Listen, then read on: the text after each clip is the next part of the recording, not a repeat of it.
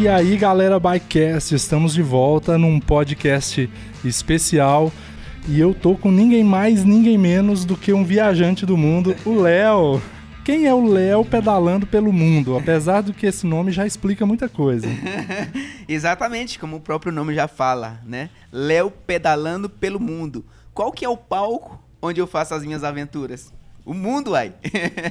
eu, eu sou um cara que, é, há algum tempo atrás, resolveu sair dos padrões que, que, que, que a sociedade impõe pra gente e resolvi é, e, conhecer o mundo de uma forma é, diferente, inusitada, né? Uhum. De bicicleta. Na ocasião, é, fiz isso por motivo de, de. Não tinha outro jeito para me fazer conhecer o mundo senão de bicicleta. Fui impedido de ir de ônibus, de carro, sei lá, ou de avião por causa de dinheiro. Eu falei, ah, mas não, não vai ser por causa de dinheiro que eu não vou conhecer o mundo. Vamos de bicicleta, ai. E eu gostei desse negócio, igual você falou aí, a bicicleta tá crescendo, né? Você falou. Demais. Demais. E é um negócio muito legal essa vibe, essa vibe de bicicleta.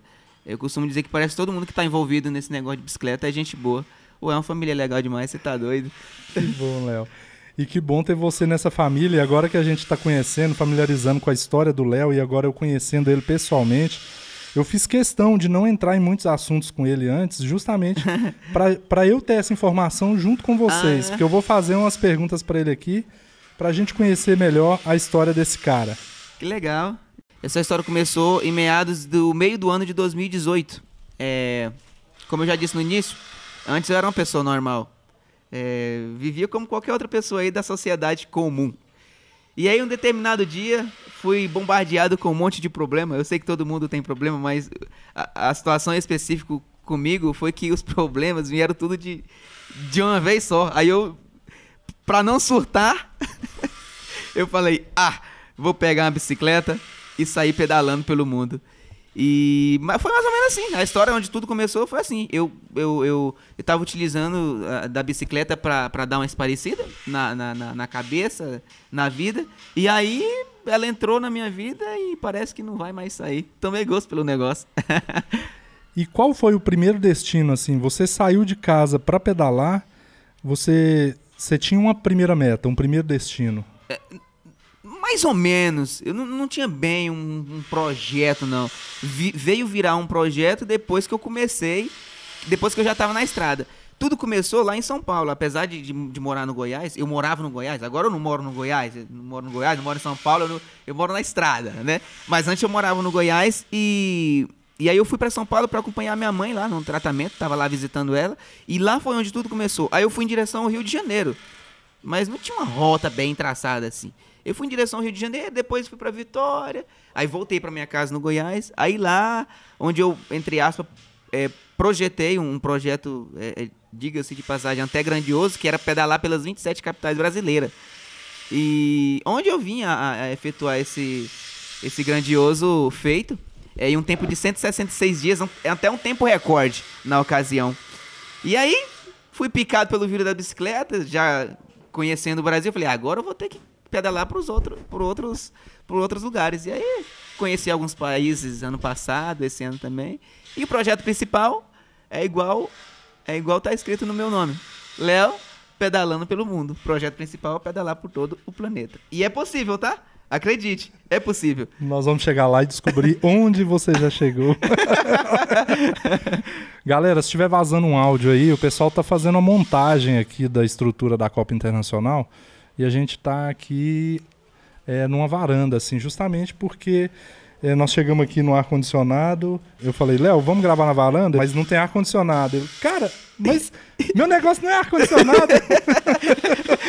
Eu, um cara que vive pelo mundo pegando sol, chuva, tempestade, poeira. Moço, negócio de ar-condicionado pra mim aí, não, moço. Nós é simples, rapaz. Não, não, tem, não, tem esse tipo, não tem esse tipo de frescura, não.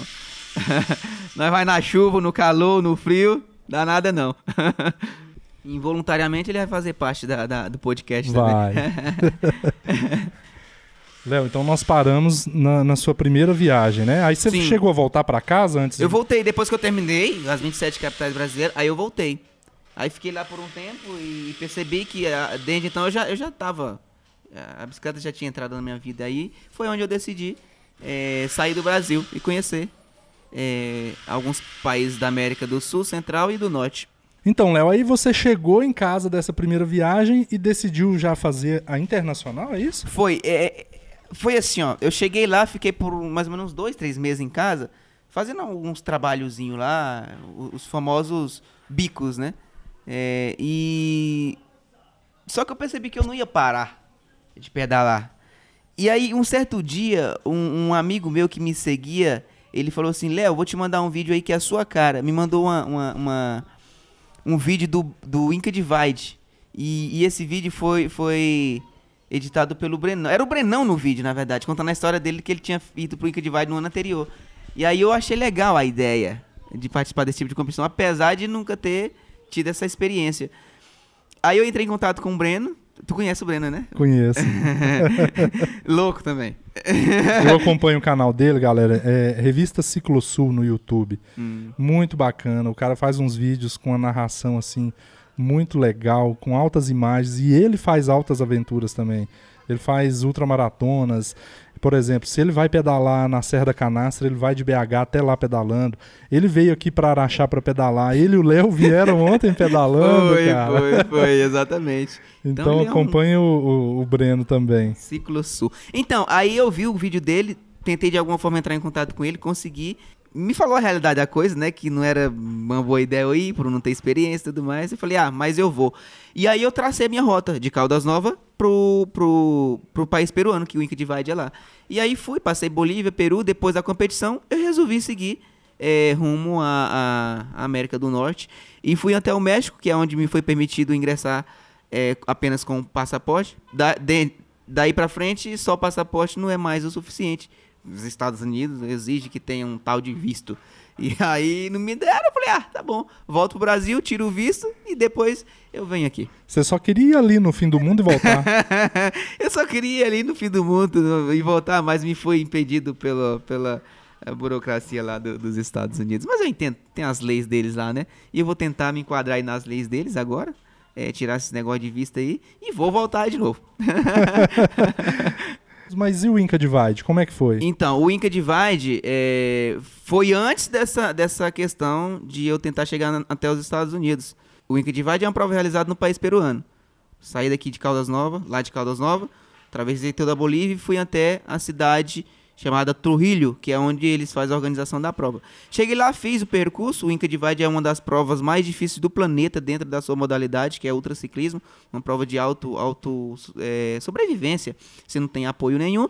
E é, eu fui lá, fiz a competição, a prova com a magia. É uma bike. O pessoal fala que ela é uma bike de mercado. é uma bike simplesinha, 26. E o que chamou a atenção da galera é porque era uma bike que não era dos padrões para competição. E eu também não era, porque eu não sou atleta. E foi minha primeira competição já fazer um negócio desse. E, e ela é uma prova tão casca, tão casca grossa, para vocês terem uma ideia, que uma prova de 1.700 km nas Cordilheiras dos Andes, enfrentando temperaturas é, extremas, altitudes elevadíssimas. Teve 49 atletas de 19 nacionalidades diferentes. É, e desses, dessa quantidade de atletas, apenas 10 terminaram. E eu fui um deles. Eu cheguei na sexta colocação.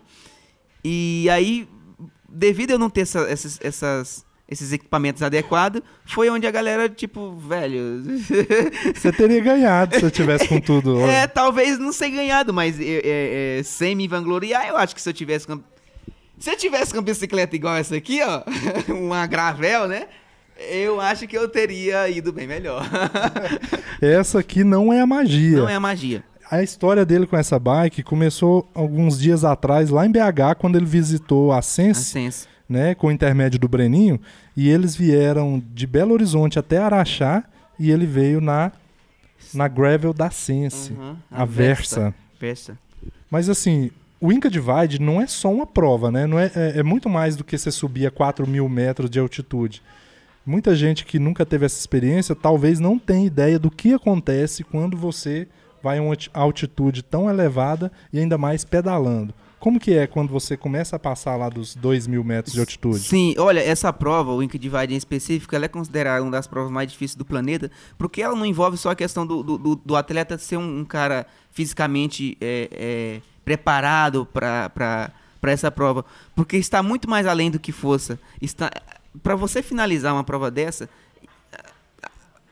o, o psicológico conta muito, porque existem condições climáticas onde você não tem, onde você não tem, é, é você não tem o que fazer. Temperaturas negativas, altitude elevada e você vai ter é, é, é, você vai ter problema com, com, essa, com essas condições. Uns sentem mais, outros menos. E a questão da, des, da desistência do pessoal é porque é um negócio, essa temperatura, a questão de você querer respirar e não ter oxigênio, mexe muito com o psicológico. Se você não estiver muito bem preparado, os primeiros sintomas de você puxar o ar e você sentir que o ar tá fugindo, aí você desiste. Quando o sangue começar a sair do nariz, você se apavora. E muitas pessoas desistem por causa disso. Eu é, é, graças a Deus, conforme eu disse, umas pessoas sentem mais, outras menos. Eu senti menos. Até pelo fato de eu já ter ido para lá pedalando. Então eu já tava mais ou menos é, ambientalizado lá com, com, com o clima. Mas eu senti uma pressãozinha na cabeça. É, não cheguei a sangrar pelo nariz, mas quando eu cheguei lá a 5 mil metros, o ponto mais alto da competição era 5 mil metros. Eu puxava o ar, eu sentia que, que parece que lá tem menos oxigênio, mas eu sobrevivi, porque psicologicamente eu estava eu tava muito bem. E eu vi um vídeo bem bacana seu, um dia que tava nevando e você entrou dentro de uma caverna para se aquecer. Sim, isso aí foi o ponto mais crítico da prova. Eu tive outros problemas lá, mas isso aí foi o ponto mais crítico da prova. Justamente era nesse ponto mais alto da competição, 5 mil metros de altitude. Era numa, numa região onde a organização da prova falou para nós, antes de, de, de, de começar, que era proibido dormir ali. Por favor, não dura aí, porque é questão de sobrevivência, né? Vida ou morte. E só que lá no decorrer da prova, você fica meio que alucinado e eu não tinha noção que aquele lugar ali era o lugar que eles estavam falando. E eu também não tinha equipamento meteorológico para Tipo, ah, daqui a 50, a 50 quilômetros vai, vai ter tantos quilômetros de subida, a temperatura vai estar assim e tal. Eu não tinha esses equipamentos meteorológicos. Os outros atletas estavam muito bem preparados. Além de bicicleta top, tinha esses, esses Garmin da vida, esses equipamentos aí. E, inclusive o Brenin, ele quando ele, ele chegou a um ponto mais baixo do que o que eu estava, ele, ele visualizou como é que ia estar tá a situação e ali ele falou assim: não subo. Porque eu, eu, não vou arriscar morrer lá. E ne, nessa ocasião que a gente tava fazendo, ele, ele tava fazendo essa análise, eu já tava era lá em cima, sofrendo na, na, na, caverna. Era umas duas, três horas da madrugada, quando eu tava passando lá, nevando muito, muito, muito. E frio extremo, eu, eu mal tava dando conta de brecar o, o, o freio da bicicleta. Eu não sei se você já teve a, a, a, a experiência de ter passar por uma região muito fria. É, você às vezes quando o frio é tão intenso, você tenta pegar um copo e você não consegue ter essa mobilidade aqui, ó. Então tava muito difícil para mim frear a bicicleta. E aí eu, eu antes de encontrar essa caverna, eu já estava procurando à noite, virando o farol da bicicleta, procurando um buraco para me, me proteger do, do, do da neve, porque eu sei que se eu entrasse em algum lugar desse, a temperatura é, iria ficar um pouquinho mais quente. E aí eu, ali eu, eu, poderia utilizar o meu saco de dormir, porque eu levei saco de dormir também.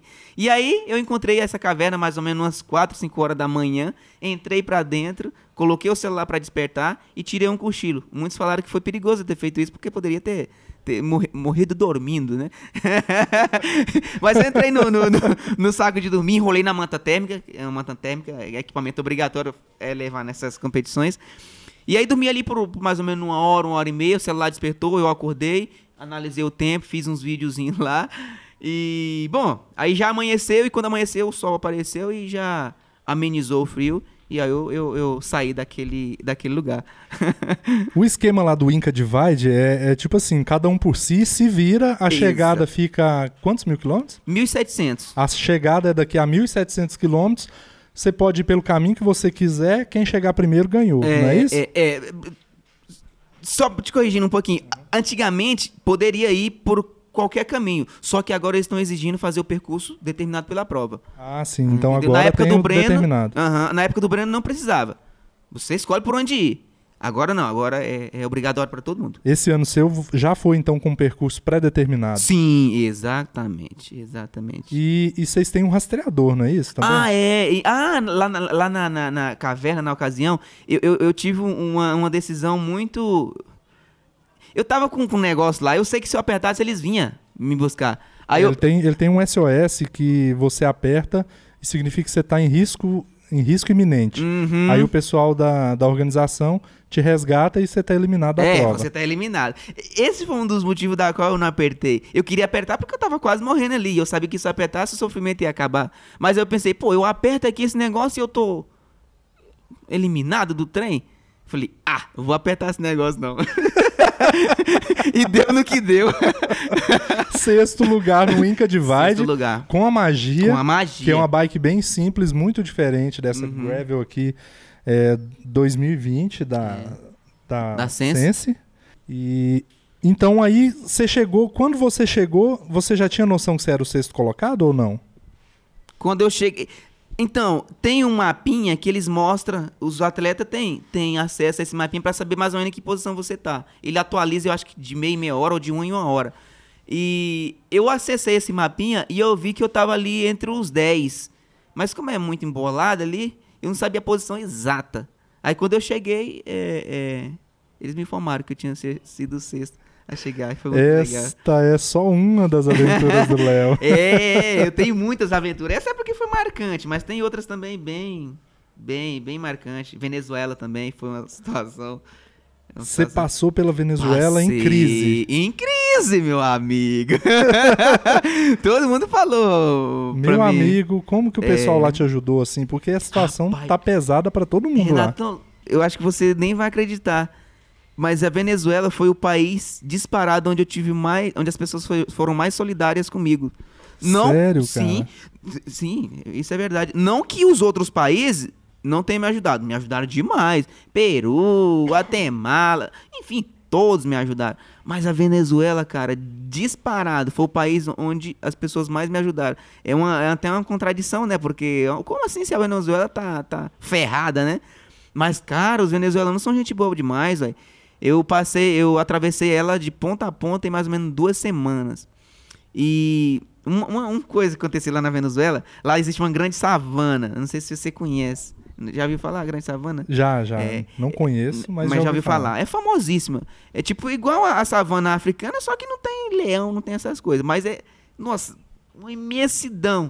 Uma savana incrível. E lá não tem muito habitação, cidade. É um negócio bem natural.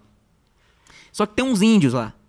E aí, eu, eu, eu antes de começar a atravessar a Venezuela, eu pedi minha mãe para me enviar um dinheiro para me para me comprar coisas lá dentro, porque eu sei que lá seria difícil para ela enviar para Venezuela, devido a esses problemas aí. Aí eu já preveni, ela, ela me mandou cerca de 200 reais. Eu falei, ah, isso aqui dá para me atravessar, né? Gasto em média 15 reais por dia, fazendo uma continha rápida aí, 20 dividido por, por 15 reais por dia, vai dar mais ou menos é, 12 dias, 13 dias, que é o tempo suficiente para me atravessar. Só que o dinheiro acabou faltando dois dias eu tava dentro da savana. Inabitada. Ina... Com índio. Habitada com índio só. Ah, Aí eu falei, cara, sem dinheiro, sem, com, sem poder falar com ninguém, não pega sinal. Nada de postar história no Instagram também pra galera me ajudar. Eu falei, cara, o que, que eu faço agora? Eu não tenho dinheiro, incomunicável. Ah, vou ver se esses índios aí me arrumam alguma comida. E aí eu, eu, eu, eu, pedalava de chinela. Agora que eu tô chique pedalando de sapatilha. É, recente isso aqui. Mas antes eu pedalava de chinela. Eu ganhei um sapato, um sapato lá no, no país do Equador. Só que como eu não, não uso sapato, eu falei, ah, eu vou oferecer esse sapato para esses índios me darem alguma coisa para comer. Eu ofereci um sapato, uma jaqueta e um óculos. E aí o índio olhou pro sapato e disse, quero este sapato. falei, beleza, meu amigo, te dou tudo que você quiser, mas pelo amor de Deus, me dá alguma coisa para comer. Aí ele disse: Eu tenho farinha, farina e cambu. Aí eu falei: Farina? Farinha é farinha. Aí eu falei: Beleza, show de bola, manda pra dentro. E aí, cambu eu não sabia o que que era. Aí lá, lá me vem ele com uma, com uma penca de banana. Aí eu falei: É o cambu. Oh, é o cambu. Eu falei: Excelente. Farinha, proteína e banana para evitar as câmeras. É tudo que eu precisava. Fiquei dois dias comendo farinha e, e, e, banana. Aí você conseguiu atravessar a Venezuela. Sim, aí eu consegui atravessar a Venezuela e depois que eu atravessei a Venezuela, aí veio o, o, o, o glamour, entre aspas, digamos assim. Porque aí eu pude me- me comunicar, né? A primeira coisa que eu fiz quando cheguei lá foi pegar, entrar em contato com minha família, enviaram um dinheirinho lá pra mim e eu comi o feijão com arroz e carne, que é o que, que, é o que a gente brasileiro gosta, né? Ah, e vale até ressaltar que pra lá, pros outros países, eles não são. Eles não têm a culinária parecida com a nossa, né? Esse negócio de arroz e feijão é coisa de Brasil. Pra lá não. Eu sofri até, rapaz, com alimentação no início. O que, que você comeu diferente, assim? Na Bolívia, basicamente, a alimentação é papa com pollo, é frango com batata e um, um caldo também. É isso que predomina lá. Tem outros pratos lá, mas isso é a alimentação básica é, deles lá. E nesse Brasilzão nosso aqui, como Ah. que você se vira aí O- na estrada? O, o- o Brasilzão, o Brasilzão. Cara, quando eu pedalo por aqui, as coisas são mágicas. Eu. A galera tá me conhecendo agora, né? E sempre que eu vou fazer alguma coisa assim, aventura, por exemplo, de Caldas Novas, eu fui lá em Belo Horizonte visitar o pessoal da Ciência lá, pra uma reunião com eles. E aí eu postei, ó, tô indo. Meu trajeto vai ser mais ou menos esse. Aí as pessoas que me seguem nas redes sociais que residem ali perto, ou às vezes até que moram em outro lugar, mas tem familiares que residem ali perto, é, me, me contacta. Fala assim, ó, passar em tal lugar, você vai ter lugar pra dormir e vai ter comida e assim eu vou indo. E quando não tem também lugar pra dormir, eu carrego minha rede e durmo em, em qualquer lugar. Mas é, eu, eu, eu- agora eu tô sendo bem ajudado agora. A galera tá me conhecendo, né? Então eu tenho muita ajuda. E é graças a ele que eu consigo fazer essas aventuras, porque eu tenho que comer, eu tenho que trocar peça de bicicleta, e, tipo, eu não tenho uma renda. Mas eu espero que, que daqui mais um tempo eu me profissionalize e isso que eu faço, essa aventura, possa vir a um trabalho onde eu, eu seja remunerado e aí eu posso financiar as minhas aventuras, possa comer melhor, né? não ficar vivendo só base de pão, pô.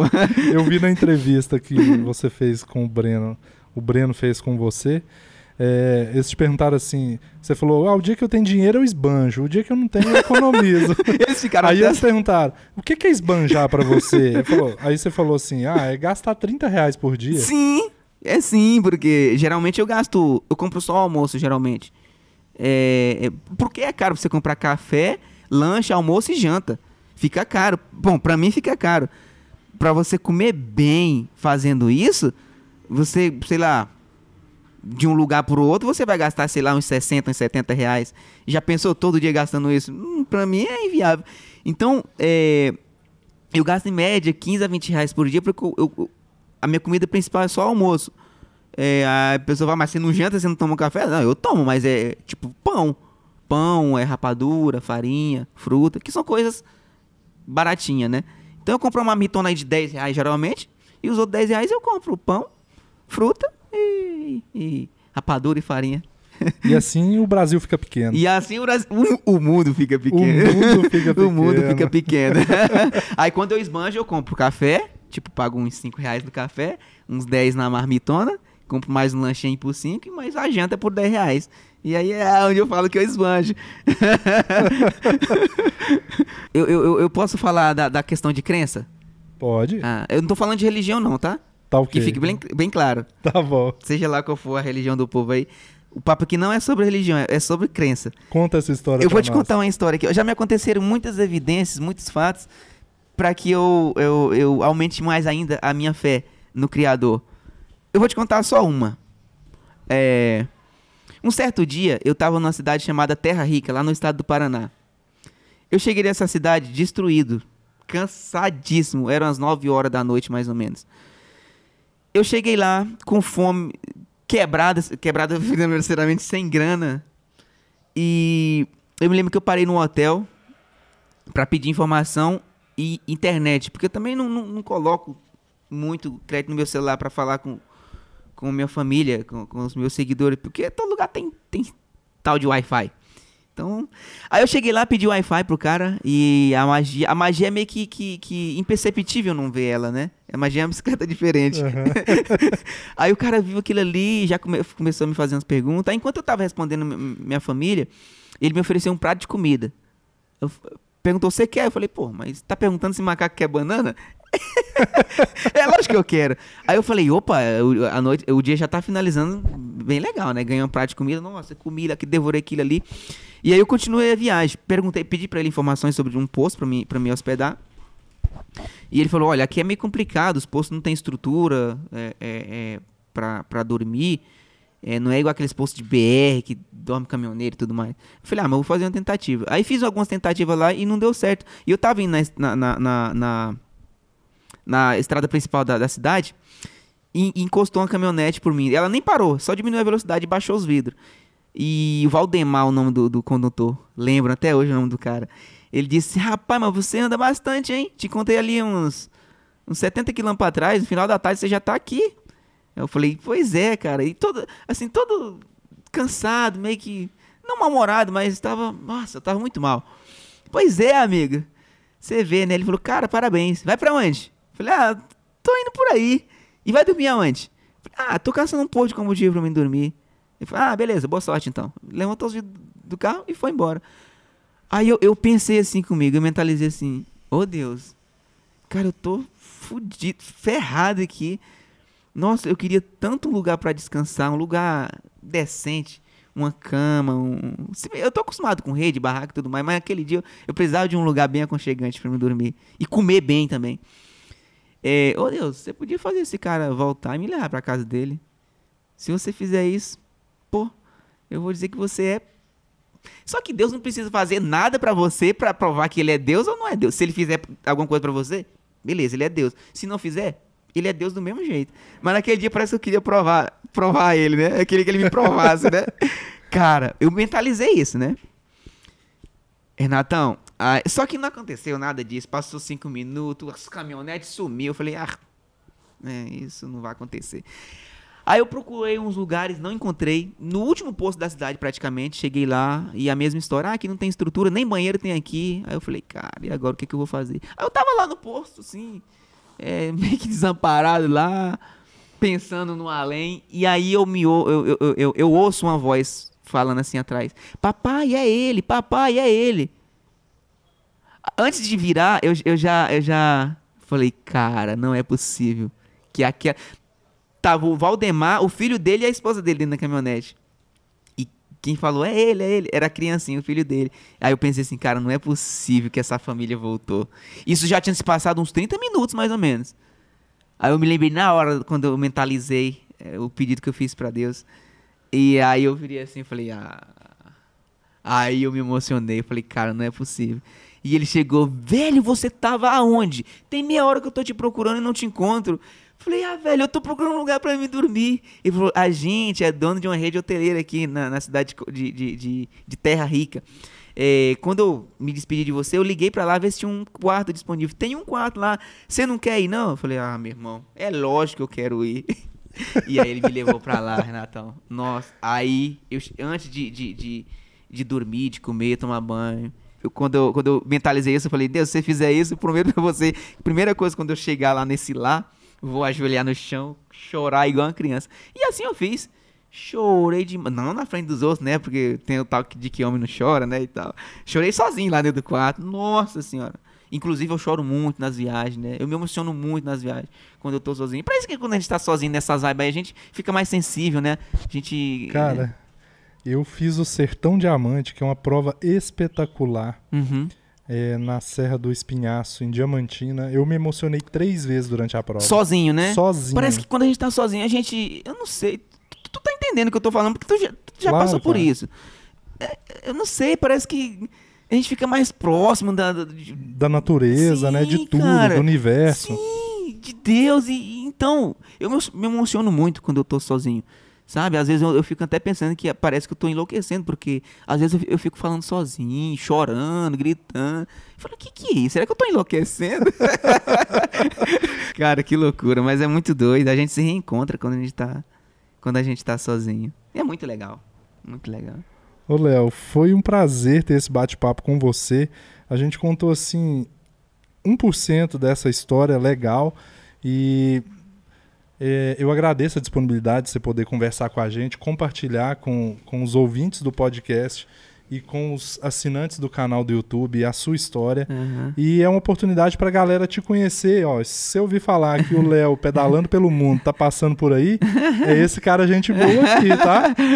Tá, ele pode ir pra sua casa, dormir, tá? É um cara muito massa, Pô, obrigado. né? A galera tá ajudando mais porque tá conhecendo o Léo, né? Aham. E essa história incrível dele. É, e assim, é, sabe uma coisa que eu descobri, Renatão?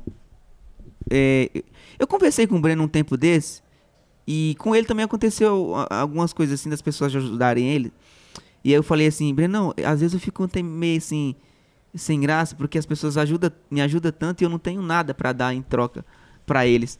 Aí o Breno falou assim, moço, você tá ficando maluco? Como é que você fala um negócio desse? Só a sua presença, só a sua história Cara, pra eles não tem preço. Aí eu fiquei pensando depois, as pessoas que me ajudam, que me apoiam durante essa, essa, essa aventura, de certa forma eles se sentem, eles se sentem realizados é, em me ver fazendo coisas que eles queriam fazer, mas por algum motivo não podem. E aí por isso que eles, que eles são carinhosos comigo e, e- e- me ajudam. E às vezes a minha presença ali pra eles, a minha história, é, é- é como se fosse o pagamento. E o seu astral, né? Que é Ah. o mais famoso do Léo, é o astral dele. Ah, obrigado, O Léo, cara, você nota a presença dele de longe. Você já ouve a conversa, já escuta o sorrisão dele, a- gargalhada dele. É muito bacana. Léo, muito obrigado Poxa, por eu- compartilhar com a gente essa história bacana sua. Eu que agradeço, meu querido. É, é, a galera que não conhece aí ainda, né? Se qui- quiser acompanhar as aventuras do Léo aí na íntegra, pode ir lá em qualquer rede social. É, Instagram, Facebook, tem um canalzinho lá também no YouTube. Meu endereço lá é Léo Pedalando pelo Mundo. Então vão lá, procure e comece a acompanhar aí a aventura do Léo, você que ainda não conhece. Eu deixei o Léo sozinho aqui que eu fui tentar achar o interruptor pra gente acender a luz. Pera aí. Ah, não, tranquilo. Aê, ué. Agora ficou legal. Eu já sou pretinho, no escuro ferrou, ninguém vai ver nada. E nós estamos aqui, cara, numa varanda maravilhosa diante de um pôr do sol. É. Fantástico. Olha só, o cara começou o barulho. Mas Ainda bem que a gente já ter- terminou. A gente já terminou.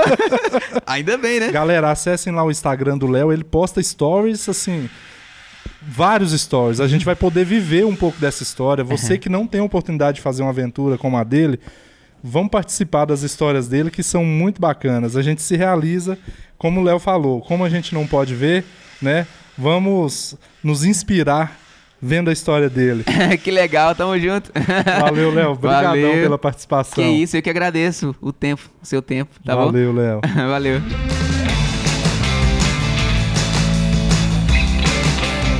E é isso aí, galera. A gente fica por aqui, mas a resenha nunca para. Acesse o nosso canal do YouTube, se inscreva, acompanhe os nossos vídeos e a nossa resenha de pedal. Assine o podcast, fique por dentro dos próximos, vem muita história por aí.